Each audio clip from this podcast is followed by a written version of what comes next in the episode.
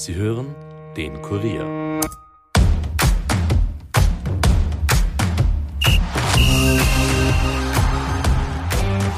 Es ist gerade einmal vier Wochen her, dass das letzte Wiener Derby in der Generali Arena über die Bühne ging.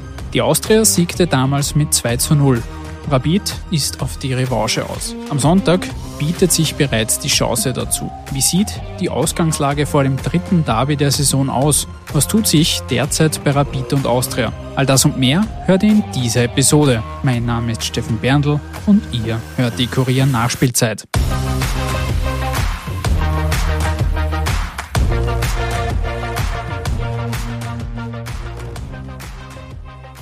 Herzlich willkommen allerseits zurück zu einer neuen Episode. Es ist mal wieder Derby-Zeit. Am Sonntagnachmittag empfängt Rapid die Wiener Austria.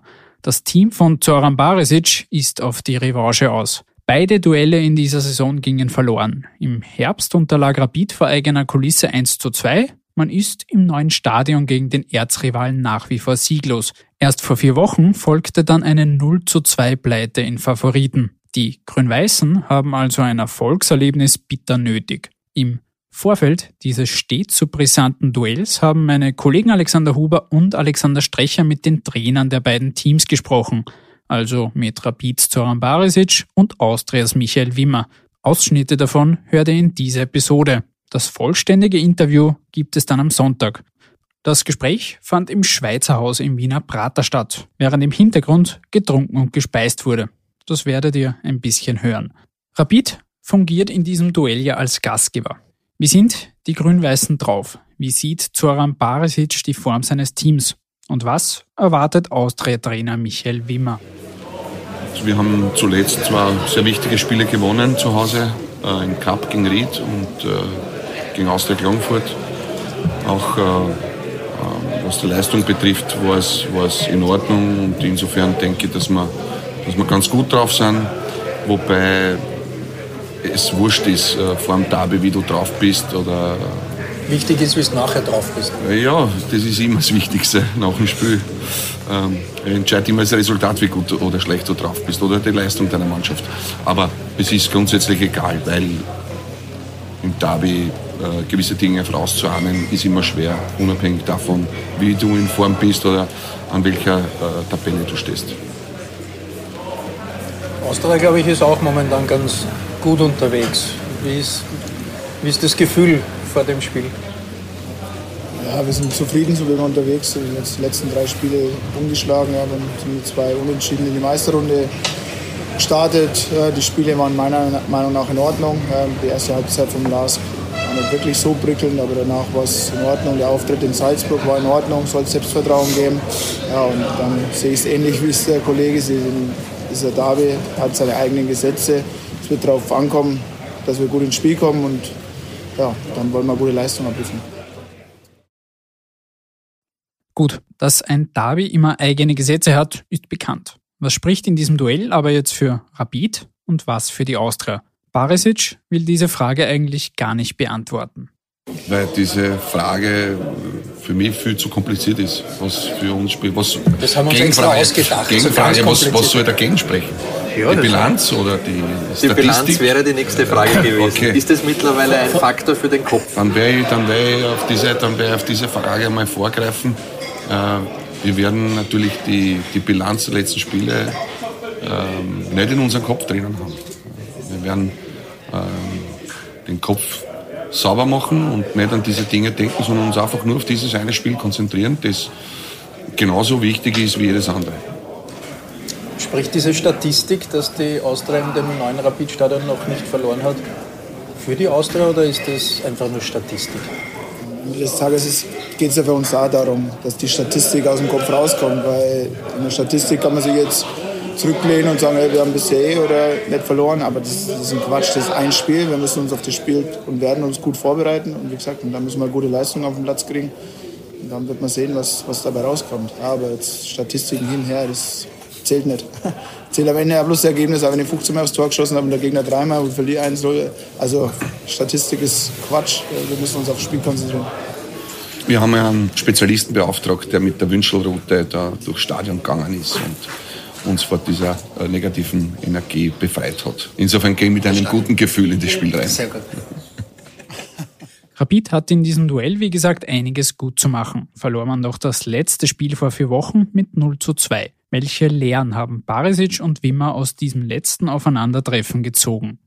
Die Austria ist einfach besser eingestartet in das Spiel, war die erste Halbzeit viel griffiger als wir und äh, war auch zweikampfstärker, war präsenter am Platz. Ähm, und äh, was noch dazu kommt, ist, dass wir gerade in dieser Phase, wo wir vielleicht nicht die bessere Mannschaft waren, den Gegner eingeladen haben zu, durch individuelle Fehler zum Tore schießen. Und das sind halt Dinge, die du, die du abstellen musst als Spitzenmannschaft. Es gibt immer wieder Phasen, äh, die du als Spitzenmannschaft überstehen musst, wenn es nicht einmal so, wenn es nicht so funktioniert, wie du dir das wünschst. Und da musst du tunlichst alles unternehmen und äh, individuelle Fehler einfach vermeiden, äh, bis du wieder in die Spur kommst. Das passiert jeder Mannschaft auf der Welt und uns ist das nicht gelungen im letzten Spiel und deshalb sind wir wirklich sehr, sehr hart bestraft worden. Kann man nach einem äh, verdienten Sieg auch so viel Lehren mitnehmen wie aus einer Niederlage? Ich muss eigentlich gar nicht mal antworten. Der Kollege, der Kollege sagt, nee, wir haben das Spiel natürlich auch analysiert und es war auch bei uns an dem, an dem Spiel nicht alles, nicht alles top. Und ob das dann hoch verdient war, wie es geschrieben ist, lasse ich mal dahingestellt. Wir sind super reingestartet, wir waren präsent bei den zweiten Bällen, wir waren präsent bei den, bei den äh, Zweikämpfen. Ja, das war natürlich so ein Schlüssel, der dir auch Selbstvertrauen angibt in der ersten Halbzeit über die gelungenen Aktionen. Nichtsdestotrotz, ja, vor dem 2-0, glaube ich, hat äh, Rapid einen riesen Torschuss zum, zum 1-1. Ja, dann, dann nimmt das Spiel vielleicht auch einen anderen Lauf. Wir müssen uns wieder finden, wir müssen rein. Ja, wir machen es 2-0 und zum Schluss raus ja, gibt es auch was zu analysieren, weil wir schon auch sehr viele Torschossen zulassen haben und in der zweiten Halbzeit nicht mehr den Zugriff so hatten, äh, wie wir in der ersten Halbzeit haben. Also haben wir auch einiges zum Analysieren gehabt. Es ist jedenfalls keine Selbstverständlichkeit, dass beide Wiener Großclubs den Sprung in die Meistergruppe der Bundesliga geschafft haben. Das bringt auch drei Derbys binnen kurzer Zeit. Wie wichtig ist das für die beiden Teams? Das ist für beide Mannschaften wichtig, aber nicht nur für uns. Ich glaube, das ist für Fußball Österreich wichtig, dass beide Mannschaften in der Meistergruppe äh, spielen. Ähm, es gibt immer volle Stadien, wenn wir gegeneinander antreten, egal äh, ob bei Ihnen oder bei uns. Und äh, man sieht ja oder merkt es an der Berichterstattung vor dem Spiel, was da alles los ist, auch nach dem Spiel. Also das ist schon noch das Spiel, das das allergrößte Interesse weckt im österreichischen Fußball. Und deshalb ist es wichtig, dass beide Teams in der Meistergruppe äh, spielen. Der Fokus liegt jetzt jedenfalls auf diesem Wiener Derby am Sonntag. Die beiden Trainer haben in diesem Interview natürlich aber über noch mehr gesprochen. Etwa darüber, was sie voneinander halten. Aber auch über Wimmers Leben ohne Familie, das verrückte Trainergeschäft, die umstrittene Ligenreform und Ärger mit den Fans. All das lest ihr dann am Sonntag im Kurier und auf Kurier.at, beziehungsweise hört ihr auch bei uns im Podcast. Und wenn ihr jetzt Appetit auf mehr habt, dann kann ich euch beruhigen. Dieser Podcast ist noch nicht zu Ende. Denn ich habe auch noch mit dem Kollegen Alexander Huber gesprochen über die Ausgangslage vor dem Derby, Rapids Cup-Finale gegen Sturm Graz und die grün-weiße Bibel. Los geht's!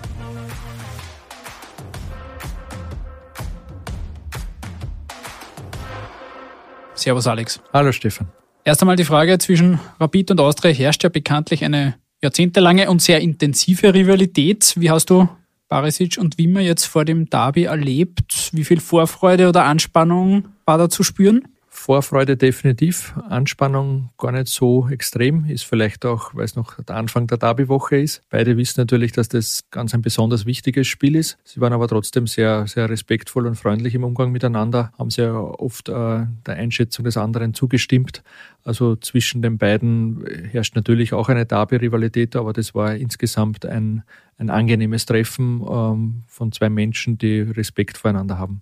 Rapid hat jetzt ja die letzten beiden direkten Duelle in dieser Saison verloren und man hat im eigenen Stadion, im neuen eigenen Stadion noch nie gewonnen gegen die Austria. Was erwartest du jetzt für Sonntag? Wie sieht da die Ausgangslage aus? Also dadurch, dass die Austria im letzten Derby verdient gewonnen hat und seitdem auch mehrheitlich gute Leistungen geboten hat und jetzt auch in Salzburg sehr stark war, würde ich nicht einmal sagen, dass Rapid Favorit ist. Das hängt jetzt gar nicht so mit dieser Statistik zusammen, die natürlich schon auch ein mentaler Faktor sein könnte. Auch wenn der Soran Barisic angekündigt hat, dass sie die, die Köpfe davon frei bekommen werden von dieser schlimmen Statistik. Aber so wie die Austria auftritt, ist es eher das, was Rapid nicht mag. Also vorne draufgehen, Pressing, aggressiv, eher offensiv ausgelegt. Da, da tun sich die Rapidler schwer, meistens mit Spielaufbau. Es könnte natürlich sein, ähm, dass das jetzt so wie gegen Klagenfurt schon besser funktioniert als beim letzten Derby, aber ähm, Favoriten sehe ich eigentlich nicht. Es ist wirklich so wie im alten Derby-Gesetz alles möglich. Jetzt unabhängig von diesem Derby am Sonntag, wie bewertest du generell jetzt die letzten Auftritte der beiden Teams? Die Austria hat ja jetzt gegen Salzburg fast die Sensation geschafft, fast den Sieg geschafft in Salzburg beim 3 zu 3, aber eine starke Leistung gezeigt. Mhm. Rapid hat Klagenfurt 3 zu 1 geschlagen. Ähm, wie sind die Leistungen, die letzten Leistungen einzuordnen?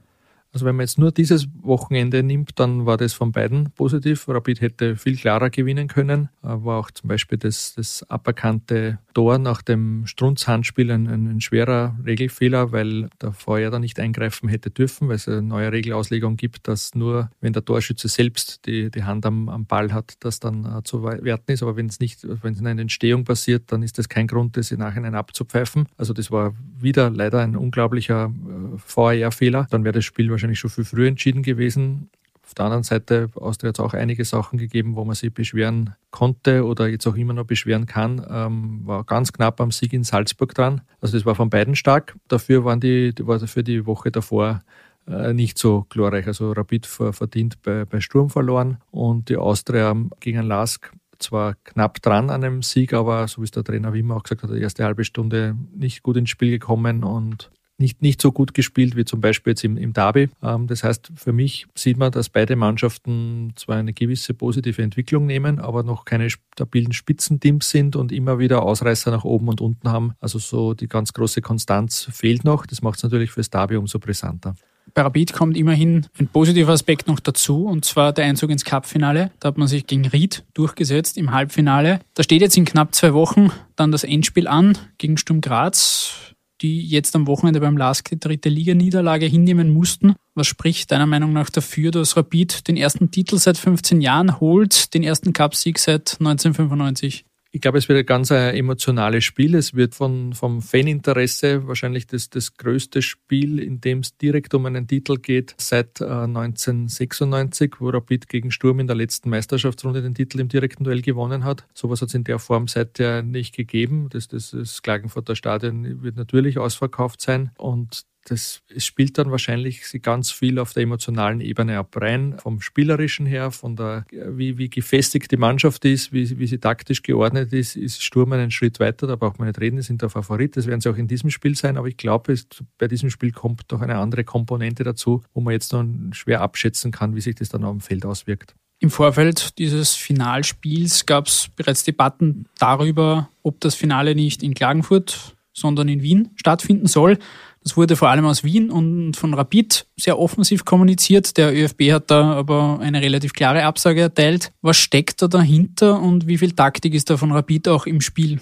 Äh, also es hat Gespräche nicht nur mit dem ÖFB, sondern auch von den Vereinen untereinander gegeben. Sturm, und das völlig zu Recht, meiner Meinung nach hat auch befürchtet, dass wenn das Spiel im Happelstadion stattfinden würde, dass da sozusagen Rapid einen Heimvorteil hat, dass es dann kein neutraler Boden ist und, und hat deswegen dann im Endeffekt auch entschieden, dass man nicht da irgendwie einsteigt in das Bitten um eine Verlegung. Natürlich gibt es Sicherheitsbedenken, äh, das, ist, das ist, ist, ist klar. Nur meine Meinung ist, wenn man der Meinung ist, man kann nicht jedes Cup-Finale in Klagenfurt austragen, dann darf es dort auch gar keinen Vertrag geben. Wie, wie kann man das argumentieren, dass er auf Cup-Finale vor 7000 Leuten bei Salzburg gegen Ried okay ist und wenn es dann aber zum ganz großen Duell mit den beiden Vereinen mit der größten Fanbase kommt, dass man dann sagt, na dann lieber nicht, das geht nicht. Also entweder man macht einen Vertrag, der gilt und der muss dann auch eingehalten werden oder man schreibt gleich rein, bei gewissen Konstellationen kann man sich noch anders entscheiden, das steht offensichtlich nicht drin. Ich nehme an, der ÖFB hätte dann auch eine sehr große Strafzahlung tätigen müssen, wenn man so kurzfristig wieder entzieht. Also ich, hoffe, dass es ein, ein Fußballfest wird. Natürlich, wie, wie immer, wenn 30.000 Menschen irgendwo zusammentreffen, gibt es vielleicht auch einmal ein Scharmützel, aber grundsätzlich sind es zwei Fangruppen, die, ich sage, ich erinnere jetzt nur an das letzte Mal, wie das Spiel verspätet gestartet hat, wegen dem medizinischen Notfall, haben beide Seiten sofort erkannt, um was es geht, haben sich da sehr respektvoll verhalten. Ich glaube, mit einem gewissen Respekt kann man auch ein Finale nach einer Anreise, wo vielleicht der eine oder andere schon zu viel getrunken hat, dann noch ordentlich abwickeln. Also ich hoffe, es wird das, das Positive übrig bleiben und verstehe auch, dass der ÖFB da auf seine Verträge pocht, weil sonst ähm, ja, muss man einfach wirklich sagen, dann lieber gar kein Finale, weil nur sozusagen die Finale, wo, wo 7000 Leute kommen, auszutragen, das wäre eigenartige Ansetzungspolitik. Ja. Jetzt steht Rapid im Finale. In der Liga geht man mit diesem Sieg gegen Klagenfurt im Rücken in das Derby. Wie verfolgst du denn generell aktuell die Stimmungslage bei Rapid? Das geht ja immer recht schnell von zu Tode betrübt bis Riesen-Euphorie. Wie ist da aktuell die Stimmung? Ja, das ist halt einfach der Verein so und mir kommt da vor, das geht vielleicht auch immer schneller. Vielleicht sind das auch die, die sozialen Medien oder die, die Fans, die man insgesamt sagen muss, doch mehr geworden sind. Also wenn man jetzt zurückdenkt, wie lange schon kein Titel mehr gewonnen wurde und jetzt ist demnächst das Wiener Derby schon wieder ausverkauft. Das Stadion Klagenfurt wird ausverkauft sein. Also der, der Hunger nach Erfolg ist einfach sehr, sehr groß und deswegen sind die Leute vielleicht auch einerseits so gierig, andererseits ein bisschen ungeduldig und das macht es für alle Beteiligten jetzt auch nicht einfacher. Trotzdem, solange der Verein mobilisiert und zieht, ist das ein gutes Zeichen. Aber die Stimmung, so wie du sagst, kann, kann sehr schnell umschlagen. Wenn es nur als Beispiel einen Derby-Heimsieg und einen Cup-Sieg geben würde, dann ist alles andere, was in, der, in dieser Saison noch passiert, nebensächlich. Dann, dann, nebensächlich, dann ist das eine großartige Saison, an die sie alle ewig gerne zurückerinnern. Wenn wieder ein Heim-Derby verloren geht und das Cup-Finale verloren geht, was genauso möglich ist, dann wird es wahrscheinlich wieder Katzenjammer geben. Das ist einfach so bei diesem Verein. Ganz kurze Frage noch zum Abschluss. Du hast zuletzt im Kurier und auf Kurier.at über das sportliche Konzept und die Philosophie von Rapid berichtet, die jetzt auf hunderten Seiten im Detail niedergeschrieben wurde. 642 sind es momentan. 642. Kannst du uns da einen kleinen Einblick geben? Was ist diese Rapid-Philosophie? Wie schaut die grob umrissen aus? Also das ist das Ergebnis von jahrelanger Arbeit von Nachwuchschef äh, Willi Schuldes, allen beteiligten Trainern, den Geschäftsführern, den Sportdirektoren, selbst äh, Sportpsychologen haben ein eigenes Kapitel gewidmet bekommen, was, was auch wichtig ist, also dass der Verein jetzt nicht nur sagt, wir spielen Fußball, alles andere sieht uns nicht. Insgesamt sind es momentan zehn Kapitel. Der neueste Zugang ist die, die Trainerakademie, wo der Willi Schuldes auch betont hat, wir, der ÖFB bildet die Trainer aus, wir bilden sie weiter, also da gibt es keinen kein Konkurrenzkampf und keinen Widerspruch in sich, aber man will halt, man sagt das nicht dazu, wie, wie bei Red Bull, aber da, da funktioniert es eben auch schon länger. Der Verein will am liebsten die Trainer möglichst lang in Hütteldorf halten, selbst aus ausbilden und im besten Fall dann vom Nachwuchs über die Zweiermannschaft bis zum Profiteam nach oben durchtransferieren. Also dass man dann auch wirklich Leute hat, die von klein auf diese Philosophie äh, in sich tragen und dann auch ganz oben Verantwortung übernehmen. Das ist das langfristige Ziel. Und das kurzfristige Ziel ist, und das wird jetzt seit einigen Monaten auch so gelebt, dass wirklich auf diesen 642 Seiten, einerseits ist es ein Buch, andererseits ist es auch eine PowerPoint-Präsentation mit hinterlegten Videos zu jeder einzelnen Trainingsübung, dass wirklich alles, was bei Rapid sportlich geschieht, dargestellt werden kann, niedergelegt ist. Es wird zwar immer betont, dass die Kreativität und die Individualität wichtig ist, aber es ist gut, wenn die Trainer untereinander wissen, wir trainieren das, mit welchem Ziel trainieren wir das, warum trainieren wir das mit, mit diesem Spieler. Es gibt von jedem einzelnen Spieler ein Stärke-Schwäche-Profil, das laufend geupdatet wird. Einmal im halben Jahr gibt es eine Besprechung von Trainer, Spieler und Eltern, wenn er will, auch mit seinem Berater. Das ist ja mittlerweile auch so, dass die Burschen oft schon Manager haben, wo man genau die Stärken und Schwächen ausarbeitet. Es wird vor allem an den Stärken gearbeitet. Also es sollen jetzt nicht lauter gleichförmige Spieler rauskommen, sondern die Stärken sollen dann unter Anführungszeichen, muss man aufpassen mit diesem Wort, zu Waffen weitergebildet werden. Und man kann sogar jede einzelne Trainingswoche, wenn man will, wenn sich vielleicht ein Trainer unsicher ist, wie lege ich das jetzt an? Wir haben zum Beispiel eine englische Woche gehabt, dann kann er schauen, was könnte man in der nächsten Woche mit welcher Belastung trainieren. Wir haben das andere Trainer gemacht. Also es ist wirklich eigentlich alles, was in diesem Verein passiert, von klein auf bis zur Zweiermannschaft, äh, in diesem Buch, das hauptsächlich als PowerPoint verwendet wird, niedergeschrieben, dargestellt und hinterlegt mit Videos, wo man sagt, was genau übt man dann, dann klickt man das Video an, schaut es an, kann sie vielleicht mit dem Kollegen besprechen und dann den Burschen das auch erklären, warum sie das jetzt üben sollen, eben weil das eben für einen künftigen Rapidspieler wichtige Tools sind. Und es ist, glaube ich, ein ganz eminenter Schritt in der Vereinsentwicklung nach vorne, für den auch sehr lange gearbeitet wurde. Und vielleicht nur eine Ergänzung, es ist Work in Progress, also das heißt, die 642 Seiten, dabei bleibt es nicht. Der Willi Schuldes hat es so beschrieben, der Fußball verändert sich. Äh, Sie wissen, dass man nie am allerletzten Stand sein kann, äh, aber Sie wollen möglichst knapp dran sein und deswegen werden die, diese Seiten dann auch wieder mal mehr, vielleicht wird irgendwas gestrichen, was umgeschrieben, vielleicht sind es dann auch bald 700 Seiten. Also das ist jetzt kein, keine fertige Bibel für immer, sondern äh, soll immer State of the Art sein. Sehr gut. Lieber Alex, vielen Dank für die Antworten und Einblicke. Gerne. Wir sind damit am Ende dieser Episode angelangt. Wenn euch diese Folge und der Podcast gefallen, dann lasst es uns unbedingt wissen. Feedback und Kritik sind natürlich ebenfalls gerne gesehen. Wie können wir uns verbessern? Wen würdet ihr gerne mal bei uns im Podcast hören? Schreibt es uns in die Kommentare oder per Mail. Zum Abschluss geht natürlich ein Dankeschön an die beiden Kollegen Alexander Huber und Alexander Strecher, die das Interview geführt haben, sowie an Dominik Kanzian, der für Ton und Schnitt verantwortlich war. Und damit verabschiede ich mich. Wir hören uns dann beim nächsten Mal wieder. Bis dahin, ciao.